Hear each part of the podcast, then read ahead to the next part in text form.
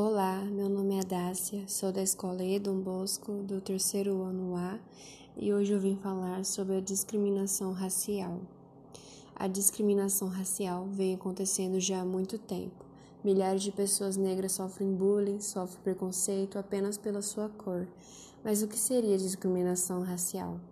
A discriminação racial é qualquer comportamento ou fala de distinção, exclusão, restrição ou preferência por determinada raça, nacionalidade, ascendência, cor ou ética.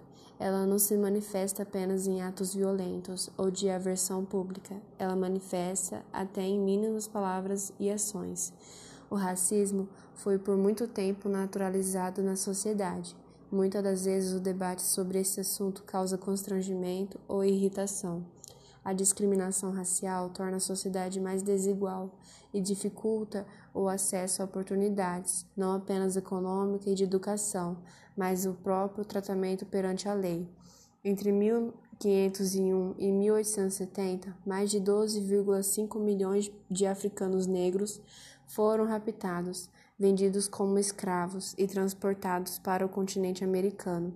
Desses, um em cada quatro eram envia enviados para o Brasil, cerca de 4,8 milhões até a segunda metade do século XX.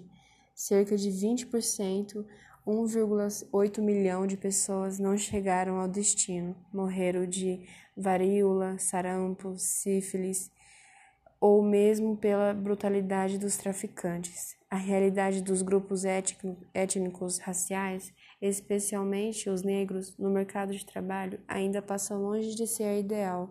A exclusão social e econômica desses grupos por um longo período de tempo produziu efeitos que podem ser sentidos pela sociedade até os dias de hoje.